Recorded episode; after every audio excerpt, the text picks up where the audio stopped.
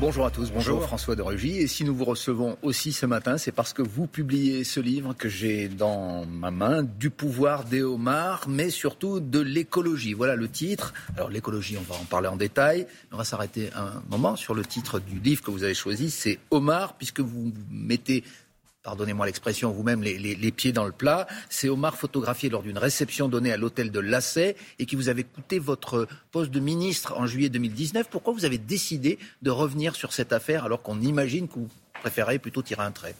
J'ai souhaité avec ce livre d'abord rétablir un certain nombre de faits.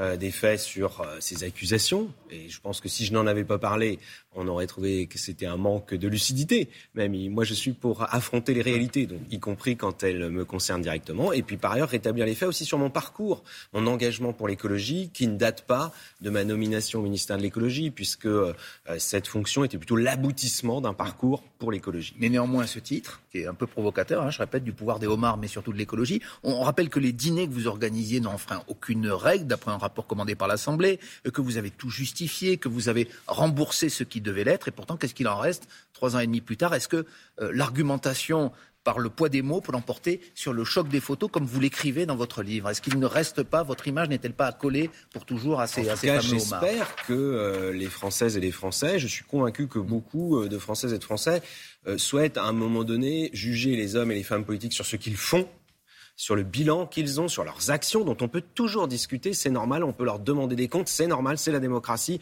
plutôt que sur des images. Si on juge les hommes et les femmes politiques qui prennent des responsabilités uniquement sur des images, on risque quand même fort de prendre de mauvaises décisions. Pourquoi elle est injuste, cette image, euh, François de Parce qu'elle ne correspond pas à la réalité euh, et c'est ce que je redis dans ce livre, la réalité, c'est que, par exemple, quand j'étais président de l'Assemblée nationale, j'ai réduit les frais de réception, que j'ai eu une gestion justement rigoureuse de l'Assemblée nationale. Je suis le seul, d'ailleurs, depuis quatre ans et demi, à avoir conduit une réforme de suppression d'un régime spécial de retraite. Le régime spécial de retraite des députés a été supprimé, alors qu'il y en a beaucoup d'autres dont on a beaucoup parlé qui existent Mais alors, toujours. comment vous expliquez que justement, c'est cette image qui reste est-ce que c'est un, signe de l'époque? Est-ce que c'est parce qu'on a été, entre guillemets, malhonnête avec vous? C'est votre thème? C'est parce qu'il y a aujourd'hui une puissance de l'image qui est très grande, avec euh, bien sûr euh, la télévision, les médias traditionnels, mais aussi Internet, euh, qui, pour un certain nombre de gens, rappellent toujours cela. Mais encore une fois, sur le temps long, ce qui reste quand on fait de la politique, c'est ce que l'on a fait et ce dont on peut évidemment discuter.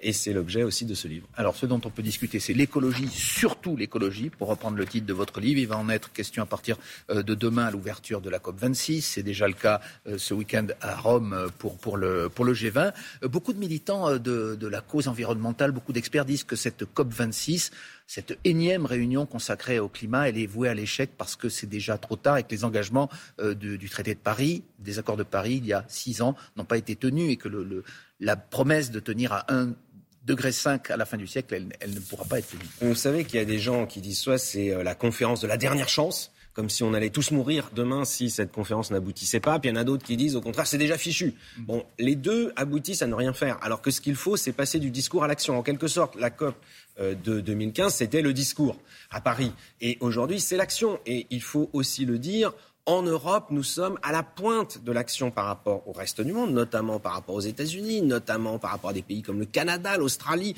qui utilisent par exemple encore beaucoup de charbon pour produire de l'électricité. En Allemagne, on continue à produire beaucoup de en charbon Europe aussi. et à utiliser. Alors qu'en France, nous fermons les quatre dernières centrales à charbon qui existaient. C'est moi qui l'ai fait quand j'étais ministre, et ça va devenir une réalité euh, d'ici 2022. C'est ça qui permet d'agir sur le climat. Non, c'est pas une question d'être optimiste, c'est que si vous voulez, si on est euh, si on est à dire tout va mal, eh bien on finit par démotiver les gens d'agir. Or, il faut agir au niveau politique, c'est extrêmement important y compris au niveau international. Mais il faut aussi agir partout, dans les entreprises, dans les collectivités, et chacune et chacun d'entre nous. Et là, il y a des motifs d'optimisme, parce que là, je vois qu'en France, par exemple, eh bien, énormément de choses changent. Regardez la voiture électrique. Il y a trois ans, quand il y a eu la crise des Gilets jaunes, moi j'étais ministre, on n'arrêtait pas de me dire, la voiture électrique, ça marchera pas, personne ne veut en acheter. Aujourd'hui, ça explose. Les constructeurs automobiles proposent tout le temps de nouveaux modèles, et les Français, comme les autres Européens, s'en saisissent. vous parlez de la voiture électrique. L'écologie que vous prenez, elle se veut pragmatique, elle défend l'énergie euh, nucléaire.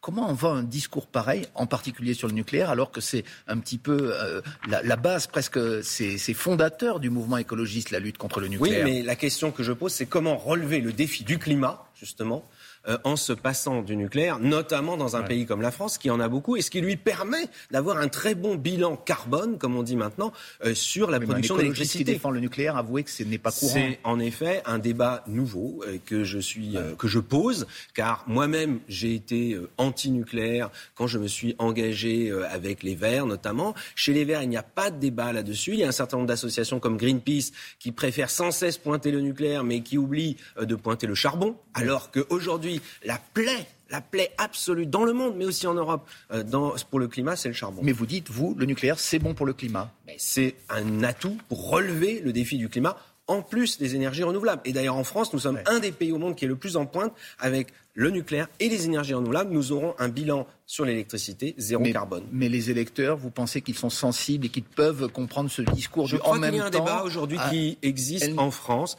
et que beaucoup de Français, en effet, euh, se disent ben, finalement la France a un atout et c'est quelque chose que l'on peut non seulement préserver, mais que l'on peut développer pour l'avenir, pour l'Europe et pour le monde. Pardon François de Rugy, mais lorsqu'on a vu le, débat de la primaire euh, Europe Écologie Les Verts, pardon, on a senti euh, à l'inverse plutôt un, désir de, de radicalité parfois.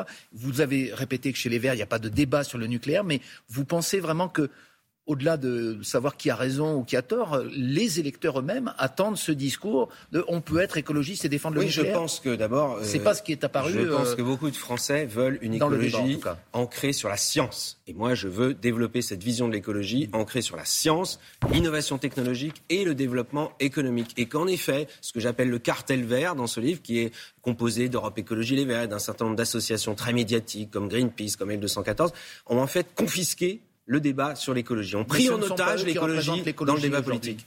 Ce ne sont pas eux qui représentent l'écologie. Si, mais une certaine vision de l'écologie. Il y a plusieurs visions. Il est temps que l'on puisse débattre en France de différentes visions sur l'écologie et de regarder ce qui est le plus efficace, par exemple, sur le climat. Et si on est réaliste, si on est objectif, qu'on regarde les chiffres de la science, eh bien, on voit que, par exemple, aujourd'hui en France, on a l'un des meilleurs bilans en Europe sur la production d'électricité. Alors, le cartel vert, comme vous l'appelez, c'est-à-dire notamment Europe Écologie Les Verts, il a désormais un candidat avec Yannick Jadot qui a fait une proposition décapante euh, hier, et qui propose d'interdire la chasse le week-end et la semaine. Qu'en pensez-vous? Les chasseurs ne sont pas contents, mais... Euh, je, dis attention à ne pas opposer les gens. Aujourd'hui, les chasseurs sont minoritaires en France. Ils sont une petite minorité. Est-ce que parce qu'ils sont une petite minorité, on va leur dire petit à petit, votre activité doit disparaître? Parce que si on ne peut plus chasser... Moi, je ne suis pas chasseur, je ne sais même pas... Il y a des accidents. Manier un fusil, mais... Avec les euh, randonneurs. Euh, oui, très régulièrement. Il y a aussi les accidents de voiture et on n'interdit pas la voiture. Il y a des accidents de voiture tous les week-ends, on n'interdit pas la voiture le week-end. Si vous voulez, le fait est que si les chasseurs ne peuvent plus chasser le week-end et pendant les vacances, bah, il y a tout un tas de gens qui ne pourront plus chasser puisque euh, c'est le seul moment où ils peuvent le faire. Donc il faut maintenir la chasse. Bah, on a un équilibre. Moi, j'y ai travaillé quand j'étais ministre d'ailleurs. On a un équilibre qui n'est jamais facile. Il y a tout le temps des tensions, y compris entre chasseurs et agriculteurs. Mais cet équilibre, il faut le faire vivre sur le terrain, partout en France, dans nos campagnes. Vous êtes écologiste, mais vous êtes aujourd'hui membre de LREM, le parti d'Emmanuel Macron, qui va essayer de relancer un petit peu sa grande marche ce week-end qui lui avait euh, fait, qui avait, qui avait, abouti au succès en 2016 et 2017. C'est pas un peu difficile de se mettre en mouvement, en marche, donc euh, quand on n'a pas encore de candidat oh, Je crois qu'au contraire, nous avons une force ah. par rapport aux autres familles politiques c'est qu'il n'y a pas de débat sur qui doit être candidat et que tout le monde souhaite, dans la majorité présidentielle, qu'Emmanuel Macron se représente. Moi, je le souhaite. Je souhaite que l'on fasse le bilan. C'est la période du bilan, notamment sur l'écologie. N'est pas bon sur l'écologie. C'est ce, que disent, c'est ce que disent, euh, ce que j'appelle le cartel vert. Mais dans la réalité, justement, si on regarde les émissions de gaz à effet de serre, elles baissent continuellement depuis 2018. Si on regarde les la fermeture des centrales à charbon, si on regarde le développement de la voiture électrique, on voit à ce moment-là qu'il y a un bilan écologique qui peut permettre évidemment d'aller plus loin. Il n'y a pas eu de grosses déceptions, notamment sur la Convention citoyenne pour le climat, qui avait suscité des espoirs et dont les membres, à l'arrivée, ont dit qu'ils étaient déçus. Oui, mais la Convention une citoyenne idée, cette Convention citoyenne il fallait, il fallait innover. Moi, j'ai poussé cette idée pour innover. Bon, le résultat est décevant, mais le résultat de la Convention elle-même a été décevant. Tout un tas de sujets n'ont pas été traités, notamment tout ce qui était autour de la taxe carbone, alors que c'était un des objets au départ. Donc, ça a été un élément, ça a donné lieu à une loi quand même, ça a donné lieu à une loi qui a été votée, qui est mise en œuvre. Qui propose des terrasses chauffantes et de lutter contre c'est un peu anecdotique. Mais il y aura d'autres sujets qui vont venir dans les années à venir. Et c'est le débat de la présidentielle. Est-ce qu'on veut, encore une fois, une écologie de progrès fondée sur la science, l'innovation technologique et le développement économique Ou est-ce qu'on veut une, écologie de régression avec la décroissance? Dernière question, réponse courte, s'il vous plaît. Pourquoi avez-vous décidé de ne pas vous représenter aux prochaines élections législatives? Vous l'avez déjà annoncé. C'est-à-dire vous sortez de la vie politique alors que j'avais pris cet engagement en 2017. J'avais dit si je suis ah. élu et réélu, ce sera mon troisième et dernier mandat. Je suis pour que d'ailleurs on limite limite à trois mandats maximum en France, l'ensemble des mandats, car je crois que c'est important qu'il y ait un renouvellement régulier euh, de celles et ceux qui font de la politique. On vous a entendu ce matin. Merci François Merci. Je rappelle la publication donc de votre livre qu'on a vu à l'antenne tout à l'heure. Merci, bonne journée, suite de Télématin.